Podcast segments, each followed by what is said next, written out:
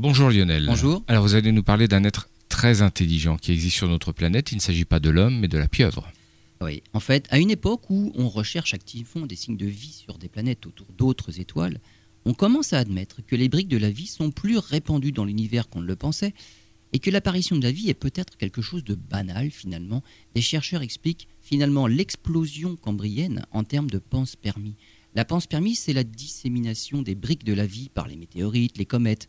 L'explosion cambrienne, c'est cette période, il y a 500 millions d'années sur Terre, où d'un seul coup, la vie animale a connu une brusque évolution dans des directions complètement différentes.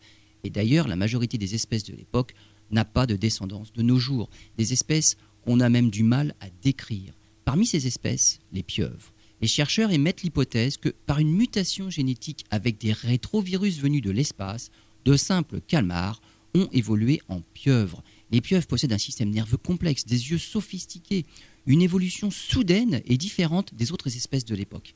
L'explosion cambrienne sur Terre ne serait finalement que le résultat de cette fameuse panspermie.